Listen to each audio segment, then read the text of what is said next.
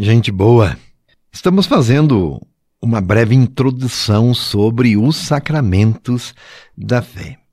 E eu perguntava ainda no dia de ontem a você o que representa a Eucaristia na sua vida, hoje, e como alcançar o mistério dos mistérios, a Eucaristia. Estamos fazendo então esta reflexão. E como vimos, os sacramentos são como um canal da graça de Deus para o cristão, no caminho para a santificação, para a fortaleza da fé, enfim, para que a nossa vida seja segundo o querer, a vontade de Deus. Os sacramentos nos colocam no caminho da santidade, rumo à plenitude da vida. Refletimos sobre o sacramento da Eucaristia, tão importante para a vivência da nossa fé. Os sacramentos da iniciação, recordando, são batismo, crisma e Eucaristia. A primeira catequese do cristão se fundamenta nesses sacramentos, uma vez que eles são a porta de entrada do cristão à vida de fé e a iniciação à vida de igreja, à vida em comunidade. Por isso que se chamam sacramentos da iniciação cristã. Infelizmente, a primeira catequese para muitos caiu no esquecimento, infelizmente, ou ficou então sem o devido aprofundamento. A catequese, para muitos, não avançou durante as outras etapas da vida, e para cada fase da vida há uma catequese. Assim precisa ser, porque os problemas mudam, o nosso jeito de ver a vida também, e o nosso jeito de se relacionar com Deus. Nós não vamos ter uma atitude ingênua diante de Deus. Por isso que eu preciso crescer no conhecimento da minha fé pela catequese, para corresponder melhor ao amor de Deus em minha vida. A catequese que a criança ou adolescente recebe vai ser diferenciada da catequese que o jovem deve receber e também depois na vida adulta e, por que não, também na velhice.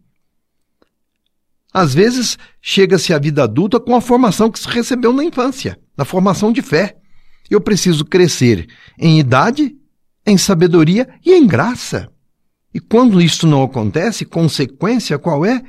Falta um complemento para o amadurecimento da minha vida aprofundar sobre o sacramento da Eucaristia torna-se, portanto, fundamental para a minha maturidade como cristão e como gente. O mistério da Eucaristia é alimento para a nossa fé e para a nossa vida. Por quê? Porque quando falamos de mistério, nos referimos ao mistério de Deus. Mistério pertence ao mundo da transcendência, de uma realidade que está acima das coisas do mundo. Mistério é um convite para conhecer a Deus. Conhecer os mistérios de Deus, alcançar estes mistérios com a compreensão, com a mente e com o coração.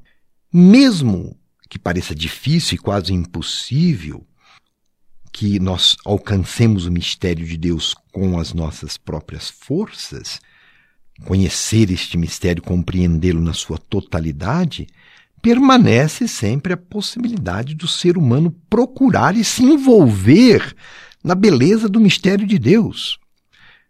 Por exemplo, mesmo não vendo a Deus, podemos, por meio da fé, sentir a sua presença e fazer a experiência de que nós não vivemos neste mundo entregues à própria sorte, não estamos sozinhos. Estamos abertos ao mistério. Então nos relacionamos com Deus e descobrimos nos pequenos acontecimentos da vida Deus presente e atuante. A Eucaristia é uma forma de sentir a presença de Deus, de fazer a experiência do mistério de Deus. Por isso que na vida cristã, o maior de todos os mistérios é a Eucaristia, dom de Deus para a humanidade.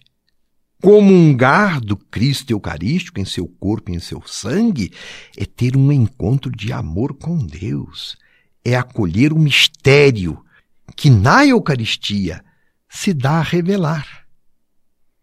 E você sabia que a Eucaristia tem uma dimensão social?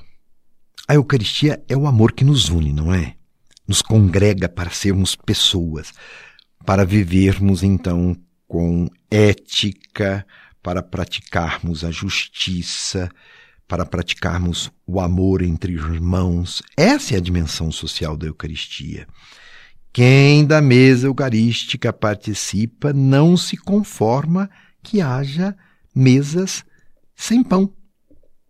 E também, cada Eucaristia, estamos unidos com os santos, com os anjos, com os falecidos, e somos renovados para viver o amor ou conforme o amor de Cristo. Então, a igreja faz a Eucaristia, a Eucaristia faz a igreja peregrina e também nos une à igreja dos santos no céu. Cristo é a vítima do sacrifício. Em cada liturgia atualizamos o seu amor por nós, a sua doação. Não há como participar da Eucaristia e ficar indiferente ao outro e ficar indiferente aos clamores de Deus que Ele nos faz em nossos corações. A Eucaristia, então, tem uma dimensão espiritual e uma dimensão social. Na Eucaristia, renovamos a nossa esperança de um futuro sem ódio, sem rancor, ausente da violência, sem vingança. Enfim, um mistério que permanece mistério, porque realiza tudo isso em nós. Não é para ser compreendido simplesmente, é um mistério a Eucaristia para ser vivido, experienciado. É para dar sentido à minha vida, por isso eu participo da Eucaristia e para dar sentido à nossa vida enquanto seres em relação numa comunidade.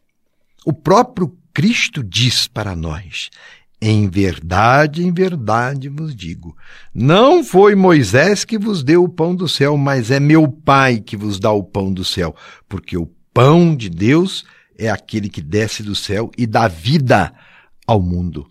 Comungar Jesus na Eucaristia é ser fortalecido na própria vida. Continuaremos a refletir sobre a grandeza do mistério da Eucaristia.